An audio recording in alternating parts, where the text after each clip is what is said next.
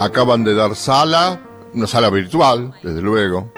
Entra el público virtual, atendido por acomodadores virtuales en una radio virtual. Hay un escenario virtual donde dos sujetos virtuales aparecerán dentro de un rato.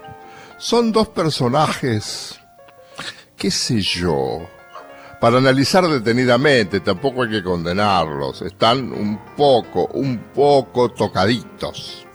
Por ejemplo, uno de los sujetos, el más joven, dice que Gardel no es terráqueo, que bajó de un plato volador.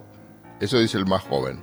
El más viejo, va, el viejo, viejo, viejo con un viejo con vista al mar, dice que Gardel no es humano, que es un avatar.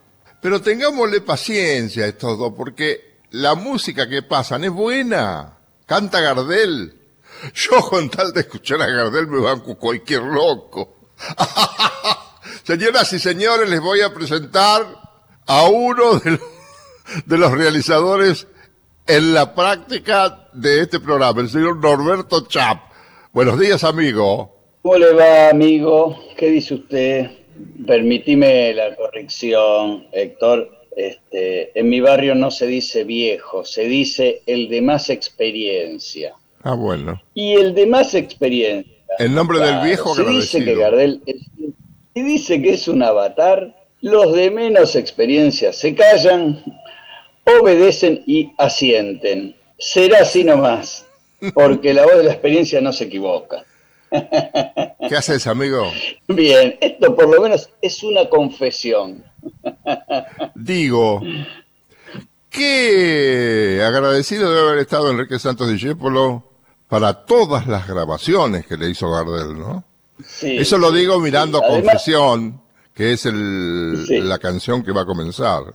Acá, en principio, está escrito con un dolor, una pena enorme, está escrito en primera persona, pero además hay cierta raíz religiosa acá, porque habla de la resignación y de la salvación. Es como un tango muy extremista en este tema, ¿no?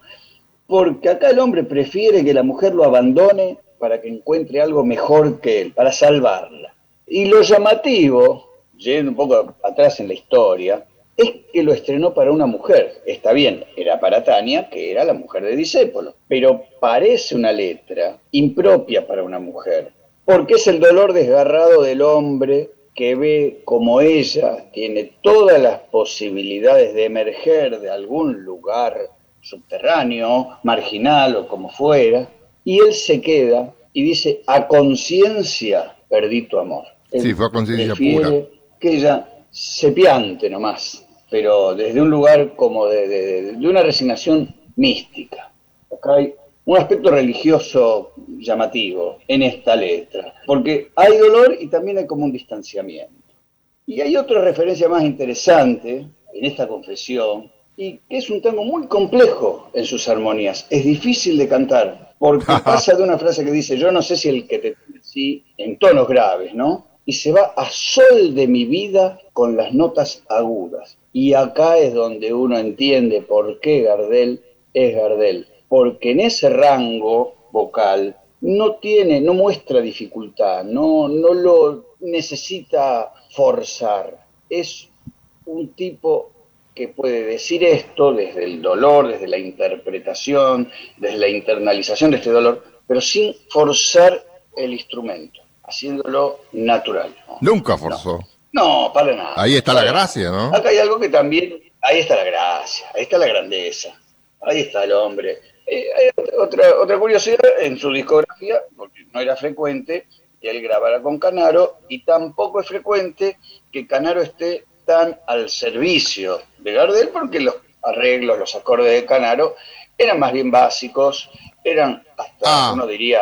Tengo algo, tengo algo acerca de Canaro. ¿Te, te acuerdas que el otro día te dije que Canaro había propuesto para los cortos una cantidad determinada de músicos y que eh, conversando con Gardel los bajaron a ocho músicos. y vos dijiste, bueno, puede ser que por el sonido. Bueno, no tiene nada que ver, no tiene nada que ver con las grabaciones del 30. Esto, esto tiene, sí, sí, del 30, pero en discos.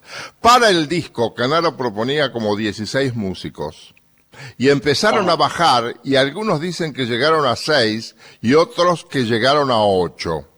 Pero son opiniones, uno no sabe. Lo cierto es que todos coinciden en que Canaro proponía más músicos y unos arreglos más completos. No hubiera estado mal hacer esa prueba. Acá en realidad la orquesta no invade. Lo que pasa es que no puede evitar el tono marcial, que es un sello de identidad de Canaro, pero que en algún momento condiciona la melodía. Esto es del 31, ¿verdad? Esto es del 31. Bueno, también proponía instrumentos de viento que los más cercanos a Gardel y el mismo Gardel pensaban que no eran necesarios. Pero bueno, ¿querés que escuchemos confesión? Escuchemos confesión, claro que sí.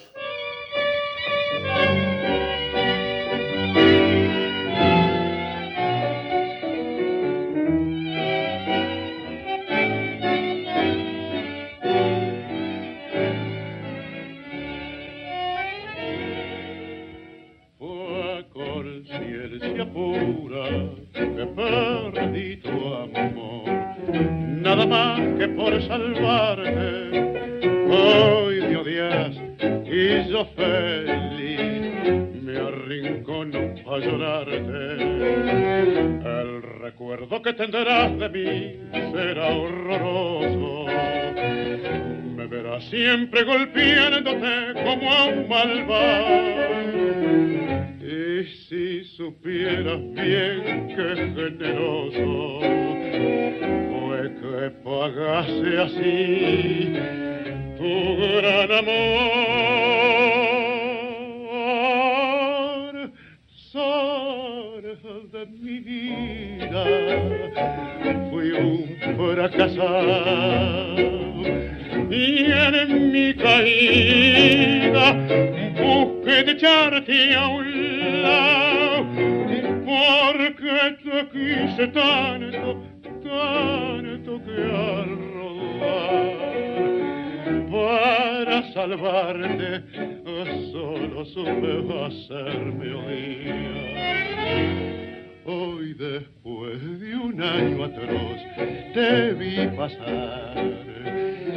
mordí para no llamarte, ibas linda como un sol, se paraban a mirarte. Yo no sé si el que te tiene así se lo merece, solo sé que la miseria cruel que te ofrecí justifica al verte hecha una reina, vivirás mejor lejos de mí. Sol de mi vida, fui un fracasado y en mi caída busqué dejarte a un lado porque te quise tanto, tanto que arrogar para salvarte. Oh, solo supe hacerme odiar. Una vez un muchacho amigo mío estaba produciendo para un canal de televisión en un aniversario de Gardel, un programa donde varios artistas conocidos del momento, de esto hará 20 años, cantaban canciones de Gardel. Uno cantaba El día que me quieras, otro Volver, etcétera, etcétera. Y cantaba también Dolina, Alejandro Dolina, y estábamos en un almuerzo días antes para ponernos de acuerdo sobre qué íbamos a hacer. Los animadores éramos dos, uno Lalomir y otro yo. Era producido por Eliseo Álvarez, a quien seguramente conoce. Sí. Cada uno decía qué tango quería cantar para hacer los arreglos, para hacer los playback y eso. Muy bien. Y se acerca Dolina y me dice, Dolina es un gran conocedor de Gardel y la trayectoria de Gardel, y dice, Mire si alguno de estos dice yo quiero cantar desde y nos reímos los dos, porque para eso tenés que estar, tenés que estar en el conocimiento de que es una obra que es muy difícil que aparte de Gardel pueda cantarlo alguien, ¿no? Sí, totalmente de acuerdo. Es muy difícil eso porque además es más que un tango, si bien lo es, por supuesto, porque tiene una letra con un sentido. Fíjate que veníamos hablando de que Disépolo había incursionado en la temática religiosa con confesión. Esto fue en 1930, Gardel lo grabó en 1931. Pero desde lo sigue esa línea. Esta versión, que además no salió a la venta, esta versión, Gardel grabó dos tomas el mismo día, y esta es una toma alternativa, no tiene... No hay alternativa, sí, no, no es muy diferente, ¿no? No es muy diferente. Pero el tango este continúa esa línea y además acentúa la religiosidad. Desde es explícito porque habla de verdad, de arrepentimiento, de pecado, de perdón, de culpa. Es muy complejo el abordaje de una línea temática que tenga este concepto, porque se escapa del canon del tango este concepto. Es otra cosa. Acá hay una obra, Mario Batistela, el autor, que además nombra varias veces a Dios y le dice el Señor, el Supremo, y habla del juicio final. Es, un hombre de fe. Claro, pero es una obra que está como despegada de una discografía convencional. Sí. También por eso es difícil de cantarla. Era muy raro también que un hombre en un tango confesara su fe. Sí, absolutamente es así. Y claro, Gardel acá está como resignado al destino del protagonista, pero al mismo tiempo siempre tiene como un recurso más, ¿no? Algo que le da como una recreación propia de, bueno, en este caso una partitura ajena, ¿no?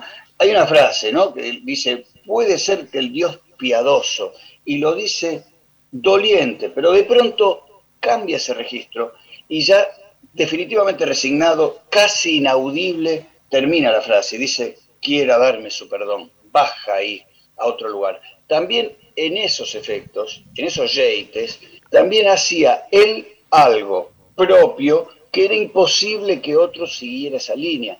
Por eso también es un tango complicado para cantar. Yo creo que Desdén es la gran interpretación de Gardel del 33, ¿no? Que es el último año en Buenos Aires, ¿verdad?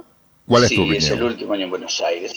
es esa grabación definitiva, es esa que vos decís, la clavó en el ángulo y no hay manera de mejorar esto. Inclusive, hasta puedo decir, las guitarras están alineadas. Por Petorossi, ahí está Vivas también. ahí está Vivas, ahí están los, este, los, cuatro, los cuatro últimos intérpretes de sus los grabaciones finales, en Buenos Aires. Petorossi, Vivas, Riverol y Barbieri. De pronto comienza la segunda parte y hay un trémolo que acompaña la primera estrofa y también enmarca ese clima doliente, ese clima angustiado del protagonista, ¿no? Cuando dice, pero el día de tu juicio yo no sé qué te dirán. Las guitarras le dan otro vuelo a eso. Hay que percibir eso también. Sí, sí, sí, sí. Es, cuando hay un tema que uno dice, este es el gran tema definitivo, hay, no es solamente la, interpretación, no es solamente el recurso vocal, no es solamente la poesía, también hay un arreglo ahí que acompaña todo eso. Invito a escuchar desde que es una maravilla. Me doy por invitado ya mismo. Dele.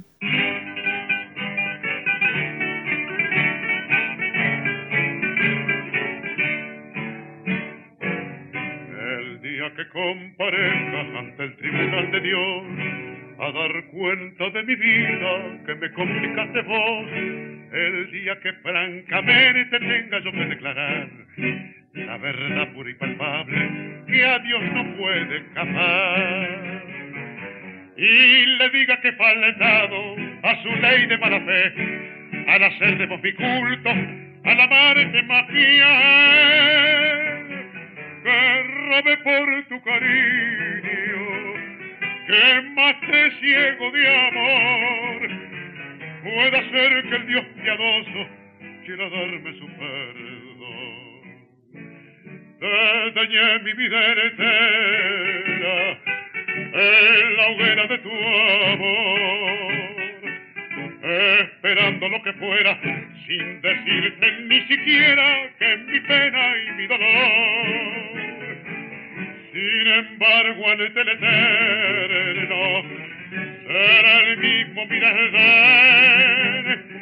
y en mi amor profundo y tierno, por seguirte hasta el infierno, yo despreciaré el Edén. El día de tu juicio, yo no sé qué le dirás, cuando sepan que has pecado por capricho y vanidad, cuando sientas la mirada penetrante del Señor, que te llegará hasta el alma como un rayo escrutador. Y te acuse tu conciencia al mostrarte aquel puñal que vos misma tan cobarde le entregaste a mi rival. No contenta con eso, me mandaste a la prisión por más que vos te arrepientas, no podrás tener perdón. Te dañé mi vida entera en la hoguera de tu amor, esperando lo que fuera,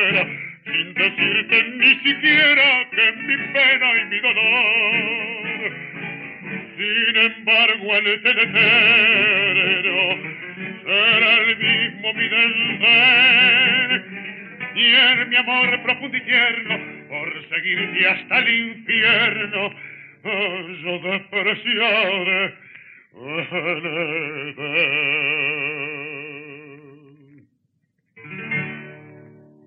Decime una cosa, el año 1925 es el año en que se va Razano.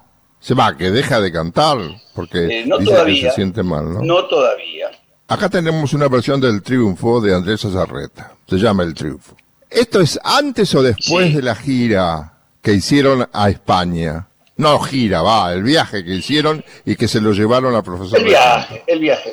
En las grabaciones eh, acústicas, que son antes de noviembre de 1926, cuando las cambiaron por el sistema eléctrico, no hay registros de fechas, solamente se puede inferir por el año, cuál fue el año de grabación. Entonces, uno acá, de alguna forma, lo encuadra como 1925. Está bien. ¿Y el triunfo? Este tema, este tema es una rareza, Héctor. Acá lo que queríamos poner, además en estos programas que son como los de despedida, ¿no? había que traer el Gardel que no se escucha con frecuencia. Y Gardel grabó nada más que dos danzas. En su Esto no se escucha nunca. Se llamaba La Chacarerita Do. No se eh. escucha nunca, es un triunfo. No, hace rato que esto no se danza. No, ni hablar. Las melodías de esta danza, de la cual está extraída esta, música, por supuesto, están en modo mayor. Responden, técnicamente hablando, al mismo patrón armónico del malambo. Y se inician generalmente, y acá lo vamos a escuchar, con un rasgueo de guitarra, que es idéntico al del baile del malambo. Porque es un tema para bailar, es un tema criollo, es un tema además que si bien se le concede la autoría a Andrés Chazarreta, el propio Chazarreta dijo que era una recopilación, venía del fondo de los tiempos. Acá es de alguien. Y si bien esta versión es de 1925, es decir, cuando uno podría aceptar convencionalmente que Gardel no había desarrollado del todo los cambios en los, tonos. Es extraordinario el efecto que hace el dúo cuando cambia el matiz. Se lo nota, por ejemplo, en un párrafo donde dicen, soy de Valcarce, en el cambio de sílaba de Val a Carce cambia la intensidad. Y acá es un recurso que es de escuela de canto. Por más que uno pueda decir que la voz de Razano era estridente y que eran un poquito asimétricos en, el color de las acá hay escuela de canto. Son innovadores en ese momento, 1925, donde todavía el estilo del cantor era estridente. Y además, la técnica de grabación de la que estamos hablando, porque era con bocina, sino con micrófono, podía haber hecho perder el registro de ese matiz. Pero en este triunfo uno también percibe las sutilezas de los cantores. Entonces ya estaba el profesor ahí. El ojo Sí, un profesor y el ojo de ellos, el ojo de Gardel y el ojo de Razano, los dos como artistas, pero Razano ya tenía como una proyección de el hombre que conseguía los contratos, el hombre que estaba del otro lado del mostrador. Entonces uno percibe que, ¿por qué es el mejor? Porque también en cada tema hay algo que lo diferencia, algo que lo despega. Y en este tema también uno puede escuchar un recitado que es un poquito picaresco, un poquito intencionado. Y Para quien recuerde, después otro tema del cancionero criollo de Gardel, que es La Tropilla, un tema muy conocido, el rasgueo de la introducción es el mismo. Es decir, que si uno escucha esta introducción puede pensar que es La Tropilla, sin embargo es este, es el triunfo. Y en, en este tema, otra particularidad, por supuesto, los intérpretes dicen la voz de mando, que era lo habitual en las danzas de fines del siglo XIX. Decía aura. Aura. Bueno, si usted quiere, escuchamos el triunfo. Aura.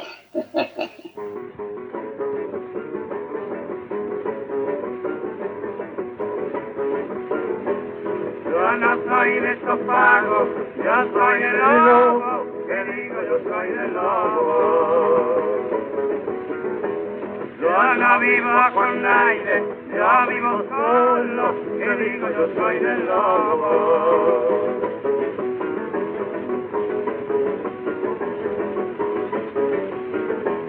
Yo no soy de esos pagos, soy de Balcarce, te digo soy de Balcarce. Si quiere que puede aprontarse, te digo soy de Balcarce. Hoy me gusta la moza, vamos a ver qué arreglamos. Ahora.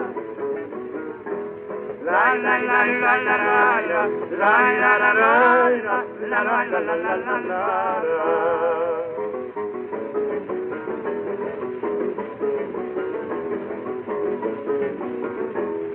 Cada vez que me acuerdo del sauce grande, te digo del sauce grande. En mi corazón brota gota de sangre, que digo del sauce grande.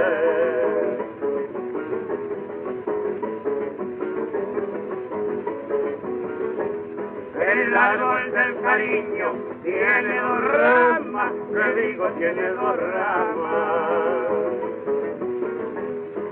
una la fruta dulce y la otra amarga, que digo tiene dos ramas. Que le dije paisano, ¿eh? Hemos arreglado, ¿qué vamos a hacer? Ahora. La la la la la la la la la la la la la la Norberto, qué lindo tango es Senda Florida. Qué difícil de cantar y qué bien lo canta Gardel, ¿eh? Qué difícil de cantar. No solo lo canta bien, lo cantó en París con tres guitarras. Y al volver, dos años después, en Buenos Aires, con tres guitarras también y también con la orquesta de Francisco Canaro. ¿Quién este estaba? ¿Ricardo Barbieri? La versión Ricardo, Barbieri y Aguilar en París. Y en Buenos Aires que es la versión que vamos a escuchar, están Barbieri, Aguilar y Ángel Domingo Riverol. Después haría otra versión más con Canaro, pero en esta ya hay una introducción de las guitarras en las notas graves y cuando comienza Gardel a cantar en el primer verso, fíjate que lo hace a capela, arrancando desde notas bajas. Por esta Tal como vos decís, es tan complejo, tan difícil interpretar esto, porque requiere una amplitud vocal importante. ¿Es por esta senda donde va, usted señor? Eh, claro, va subiendo, como si subiera la senda, va subiendo la mm. escala hasta llegar a esa frase que dice, y el alba radiante, y ahí...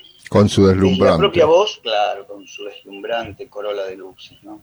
Y hay una rareza en la melodía de este tango, que no es frecuente tampoco, y es que el estribillo, es decir, esa segunda parte, corta palabra por palabra. Vos fíjate que dice bella, senda, donde, mi alma. No es común en una melodía, no es común en una melodía. En este caso es Rafael Rossi, que parece que fuera como la armonía del bandoneón, ¿no? La que va marcando ese fraseo.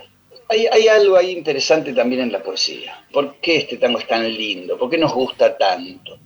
Porque el lenguaje que utiliza el poeta, en este caso Eugenio Cárdenas, está lleno de palabras agradables, palabras positivas, palabras nobles. Dice bella, placentero, enternecer, fragante, esplendor, dulcísima, belleza. Todo es bello, todo es bello. Por supuesto que, puesto Gardel a cantar esto, lo hace con una ternura infinita. Cuando Gardel dice, dice a la vida la belleza que la inunda. Hay una ternura ahí, donde vos decís, claro, es Gardel, no hay forma de cantarlo de otra manera cuando se trata de Gardel, no hay forma de, no conmocionarse, de perderse de vista ese matiz que le da Gardel. Esto es Senda Florida. Este también es uno de los grandes del 30. ¿Querés que lo escuchemos? Sí, sí, por supuesto. Escuchemos, por favor. Dale.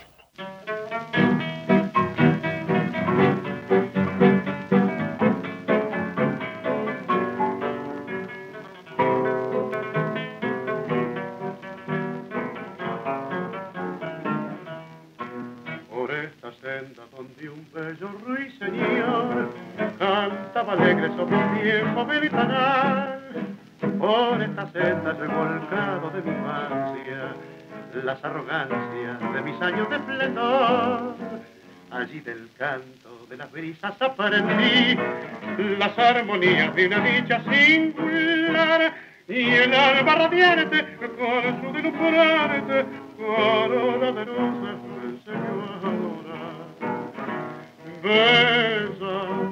adorar senda donde mi alma aprendió a querer.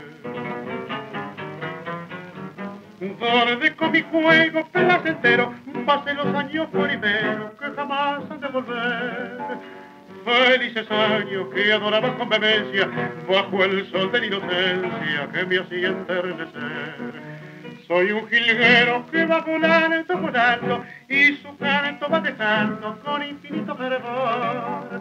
Pues en tu senda que está llena de esplendores, con las más fragantes flores, mi nido de amor. En un recodo de tu senda está mi hogar, donde mi amada con dulcísima emoción dice a la vida la belleza que la inunda con las palabras que modulan tu canción.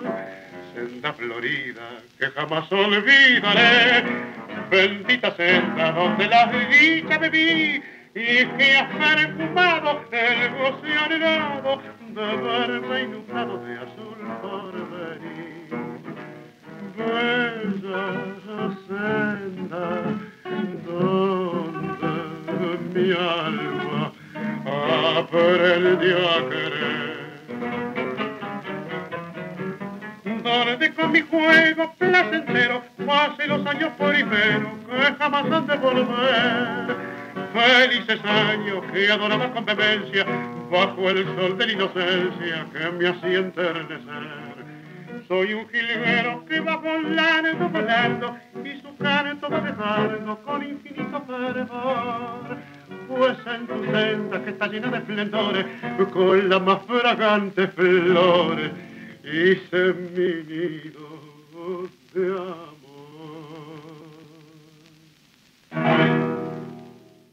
Me han contado, amigo, que lo han visto con otra, era un tango que le gustaba mucho a Gardel. Y un día lo cantó en Radio Belgrano y salió, y gente que estaba en el control le escuchó decir, este tango es tan bello que lo cantaré toda mi vida. Lo han visto con otra. Ahora, yo estaba buscando la versión sin coro, porque ¿cuántas veces grabó, en distintas fechas digo, Gardel lo han visto con otra?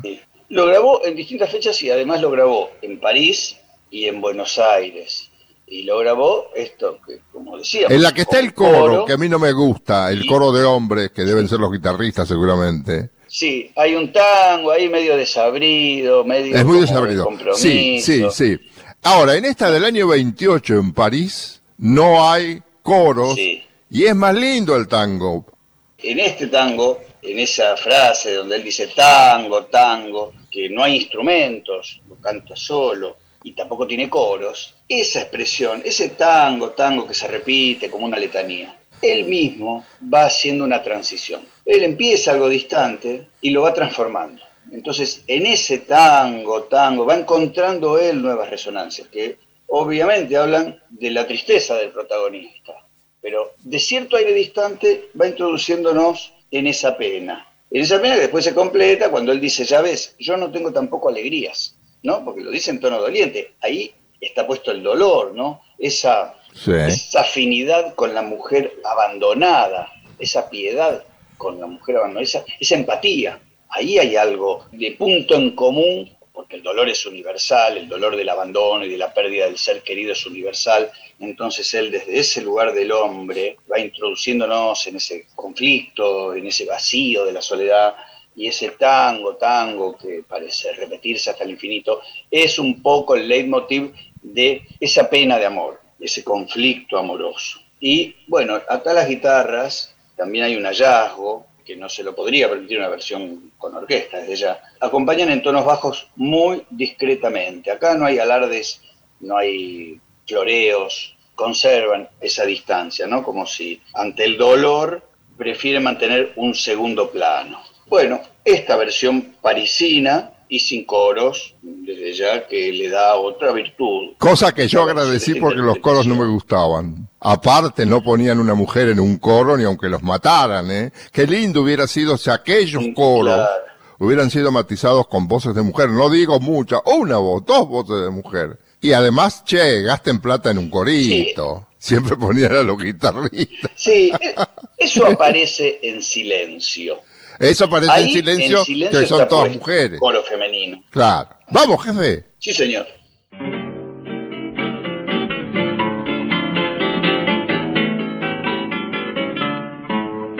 Lo he visto con otra, te han dicho esta tarde. Lo han visto con otra, con otra mujer, que no lo querías, hacías alarde, mas hoy confesabas tu hondo querer ya ves, vecinita, lo ingrata que has sido. Ayer te burlabas de su pobre amor, pero hoy una amiga te ha dicho al oído, lo he visto con otra y llorar de dolor. Tango, tango, vos que fuiste el amigo confidente de su amor. Tango, tango. Hoy precisa de tu ayuda para calmar su dolor. Tango, tango.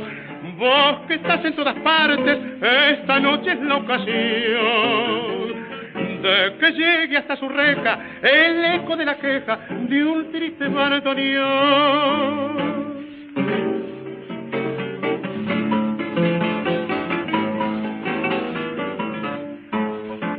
Yo tengo mi pena que llevo en el alma por una perversa que lo sé olvidar. Sus ojos muy negros robaron mi calma y sufro el silencio, yo no sé llorar.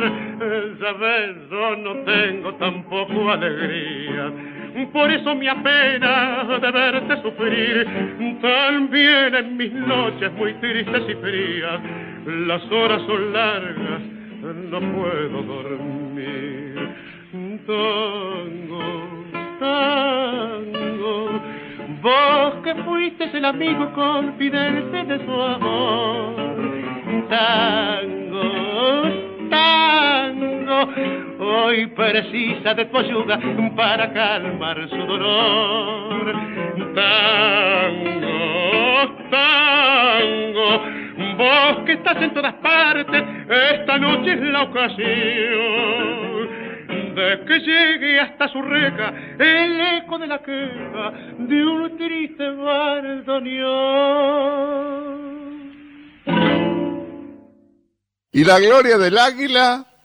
¿Qué es la gloria del águila, ah, amigo? aquí hay un género poco abordado, nada frecuentado en el tango, y es el género épico. Pocas veces el tango es cronista de época, digo, testigo de época, de hechos históricos. Y esto que es una melodía sencillita, cuadradita, compuesta por dos españoles, con versos estructurados de una forma algo irregular, algo forzados. Esto es un tango épico. Y Gardel eligió grabarlo. A lo mejor, con una mirada muy autoexigente, uno puede inferir que era un tango de segundo orden. Pero para Gardel era importante esta grabación. Además, perdóname, había una amistad con la gente que promocionó el vuelo y con los eh, autores. Sí, además de la afinidad y del vínculo afectivo, había también una devolución de gentilezas con los anfitriones. Gardel estaba jugando de visitante y tenía que devolverlo, tenía que ser generoso. ¿De qué se trata la Gloria del Águila? Para introducirnos también en la temática. Es el homenaje al primer vuelo que unió España con Sudamérica en el avión Plus Ultra. Y el tango describe o, narra la secuencia, enumerando los lugares que fue tocando este, el Plus Ultra y mencionando a sus tripulantes, a Julio Ruiz de Alda, a Juan Manuel Durán, al mecánico, que era Pablo Rada, y al comandante, que era Ramón Franco, que era el hermano de quien después fue el generalísimo Franco, Francisco, ¿no? Francisco Franco. Este comandante Ramón Franco inclusive también mereció otro tango anterior a este, del, año 26 creo, que cantó Corsini, que era comandante Franco justamente. Pero aquí hay algo que es una, está bien, es una hazaña, por supuesto, que en Buenos Aires también se recibió con gran alegría y beneplácito, porque de alguna forma la letra lo dice, Gardel lo canta así, y es donde pone la emoción y donde está el sentido real de este tema, que es la madre que va a visitar los hijos que viven en otro hogar. Tal vez en esa línea esté la verdadera intención, la verdadera profundidad de este tema. Este concepto tan arraigado, por lo menos en ese momento de la historia, en 1928, 26 fue cuando el Plus Ultra cruzó el océano, ese concepto arraigado de madre patria. La gloria del águila es entonces un canto de amor desde la propia España, pero desde un lugar donde el intérprete es el argentino que le rinde tributo a la madre patria. Es la madre que va a visitar a los hijos. Esta es la intencionalidad de este tango épico.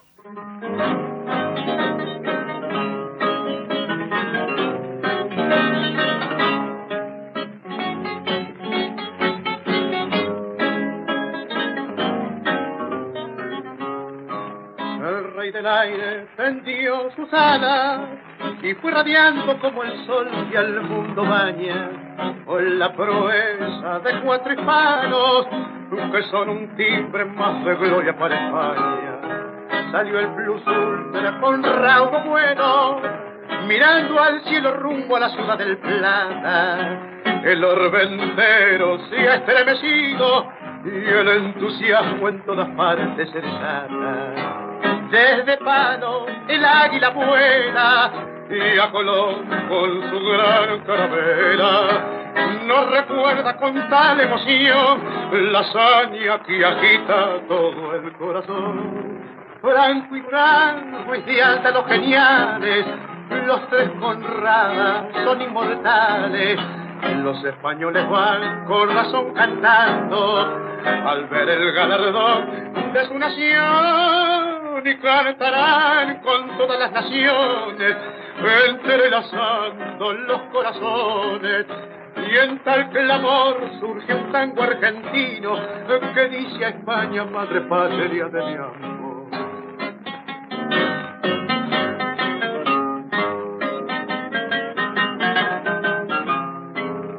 Las palmas y Porto Praia, glorioso llega en Fernando Norona prosigue el vuelo y en Pernambuco da con su raya al mundo la impresión más honda.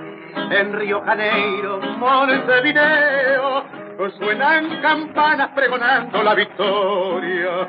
Y en Buenos Aires, la hija querida, al fin se cubren los valientes ya de gloria dos países en un noble lazo, con el alma se dan un abrazo. Es la madre que va a visitar los hijos que viven en otro hogar. Franco y Durán, y de los geniales, los tres Conradas son inmortales los españoles van con razón cantando al ver el galardón de su nación y cantarán con todas las naciones entrelazando los corazones. Y en tal clamor surge un tango argentino que dice a España madre patria de mi amor a mi madre A mi madre, chap, amigo, ¿por qué, ¿por qué se llama a mi madre o con los amigos? No tenía ninguno de esos dos títulos en su origen. Esto es lo más llamativo. El origen era un poema de un poeta venezolano que se llamaba Sebastián Alfredo Robles, quien en 1893, es decir, que esto venía del fondo de los tiempos, publicó en una revista madrileña unos versos a los que tituló Últimos ayes de un bardo. Título difícil para llevarlo al disco, título poco comercial si lo hay últimos ayes de un bardo.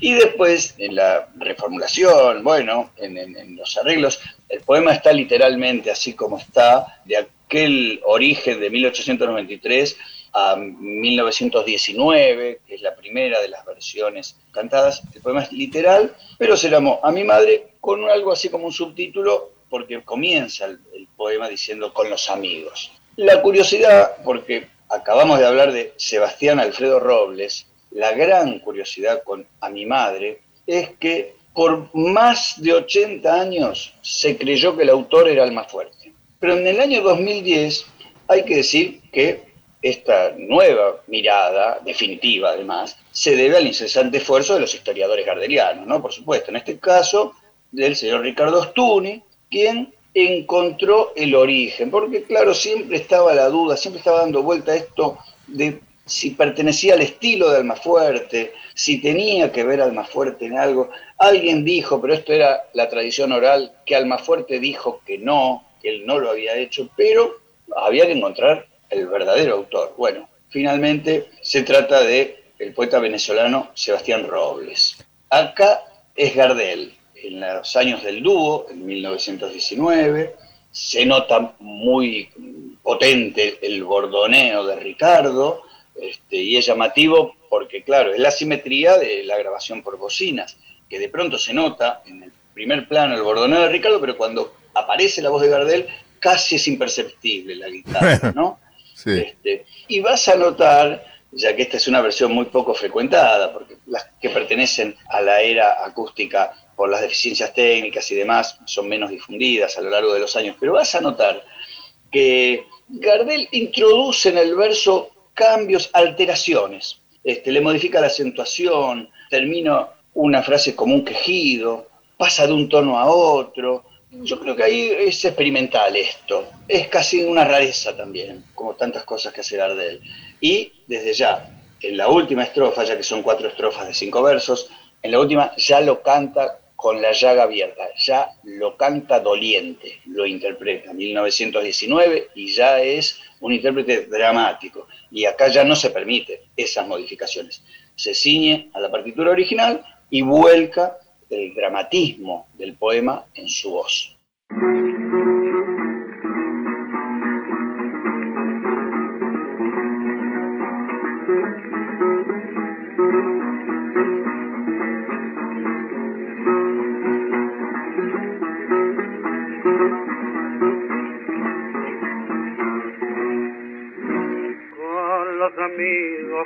Me produjo. Pasaba con las horas y de mi bolsa el poderoso influjo. Todos gozaban de esplendente lujo, pero mi madre no.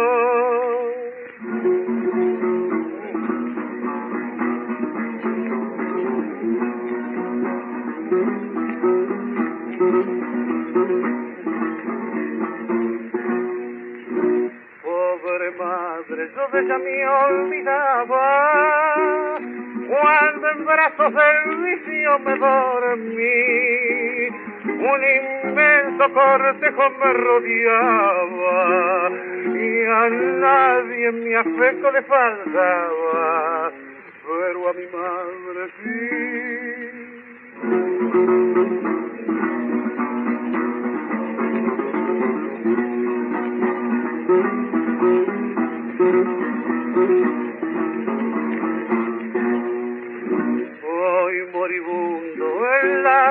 Deshecho, exclamo con dolor todo acabó y al ver que gime mi angustiado pecho. Todos se alejan de mi pobre lecho, pero mi madre no.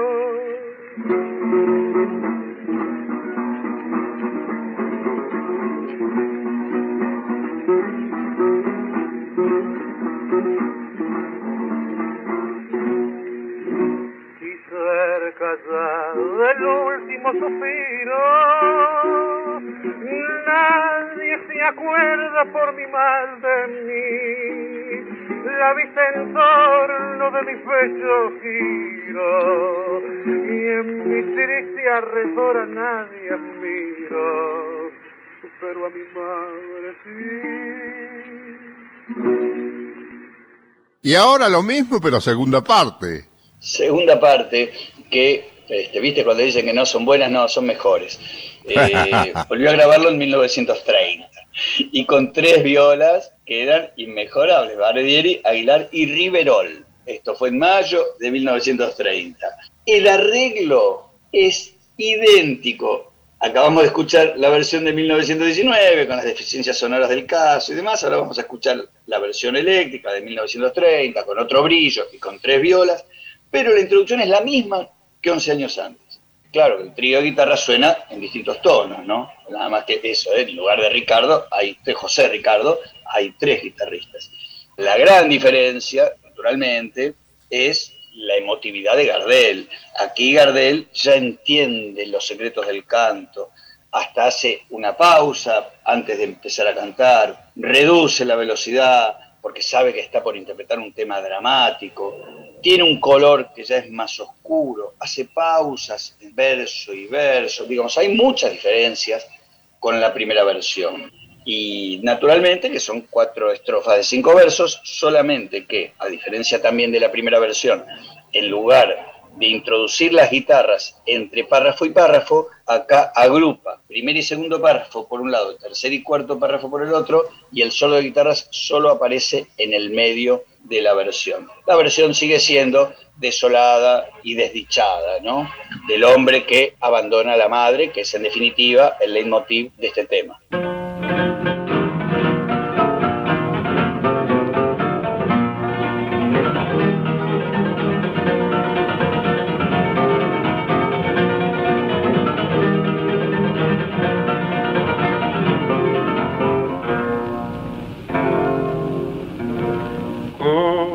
Amigos que el oro me produjo, pasaba con afán las horas del sol y de mi bolsa el poderoso influjo. Todos gozaban de esplendente lujo, pero mi madre no. Pobre madre, yo de ella me olvidaba cuando en brazos del vicio me dormí. Un inmenso cortejo me rodeaba y a nadie mi afecto le faltaba, pero a mi madre sí.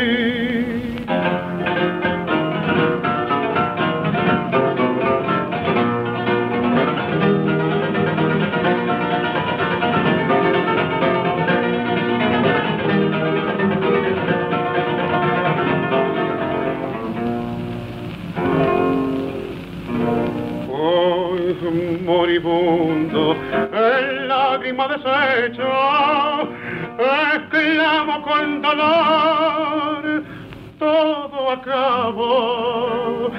Y al ver que gimes mi angustiado pecho, todos se alejan de mi pobre lecho, pero mi madre no, cerca ya del último suspiro.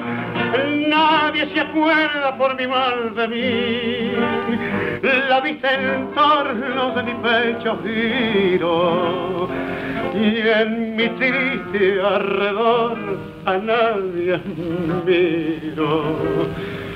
Pero a mi madre sí.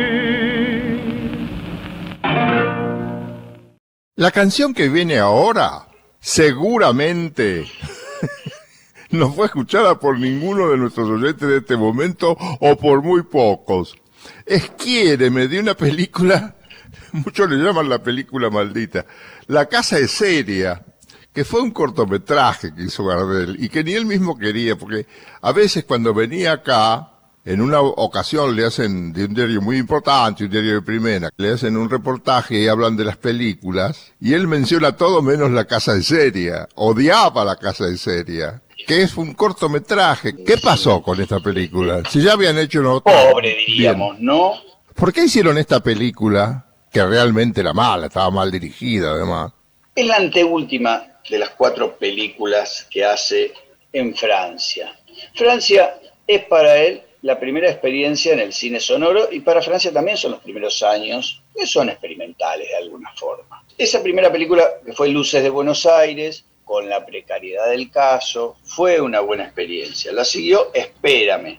Allí ya era más despareja. Y en este caso, La Casa Seria, ocurrió algo que solamente nos permite valorar el audio, la banda sonora, y solamente permite establecer un juicio de valor a partir de los testimonios y, tal como vos decís, del propio Gardel que la desconocía. Y es que los originales de la película se perdieron porque se infiere que el material fílmico, estamos hablando de una película rodada en 1932 y conservada en Francia, ese material fílmico fue destruido por los nazis cuando invadieron París en la Segunda Guerra. No sé, vaya a saber, vieron una lata, leyeron Gardel, pensaron que era un espía, vaya a saber qué pasó.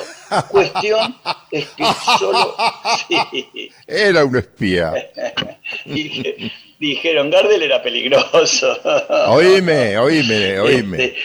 Este, este quiéreme, esta canción, es medio como la hermanita pobre del repertorio, ¿no? Es la hermanita perdida, porque es un tango, lo que tiene de fascinante es el hallazgo, porque Gardel no lo grabó.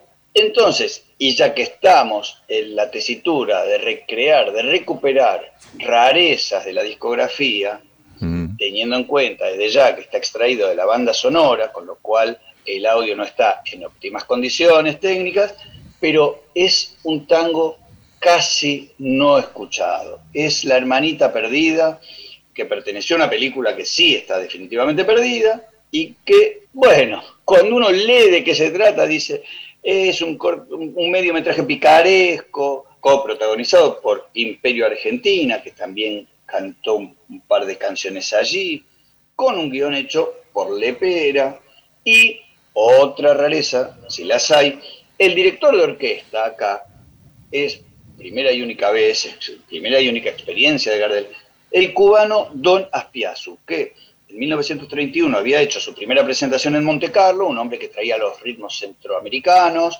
un hombre que también había sido como un innovador, y permaneció en Francia hasta 1932, así que a alguien de la Paramount se le ocurrió contratarlo y decir, bueno, si estos vienen de América, juntemos este elenco, hagamos que un brasileño escriba el guion, Bení Lepera, un cubano este, dirija la orquesta, Benido Naspiazu, y un criollo, aunque haya bajado del plato, este, el criollo fue el protagonista junto con Imperio Argentina, desde ya que se quedó allá definitivamente. Yo vi fragmentos de la película. Él canta un tango muy importante. ¿Cuál es el que canta? Recuerdo Malevo canta. Recuerdo Malevo. Es el otro tango. Lo dirigieron mal, la imagen está mal. Tendrían que haberla corregido la imagen. Para eso están los directores. Pero él no daba pie con bola, lucía mal. bueno, de todas maneras, ¿y la versión de Quiéreme entonces? Bueno, llegamos a esta versión de Quiéreme desconocida, digamos, no existe en las discografías. No existe, existe solo en este registro tomado de la banda sonora original y que, por supuesto, tratándose de Gardel, un Gardel con otro vuelo lírico, en un tango que se lo percibe europeizado, que está al servicio de eso que afloraba en él, que era el chansonnier, el gran cantor melódico, el gran cantor de orquesta, y además que termina con una impostación de la voz, con un calderón, con una nota fija que se prolonga, no hay manera de sustraerse a esto, a esta versión, a este momento de Gardel donde ya está absolutamente maduro, brillante, e impecable, ¿está? como es Gardel, invicto.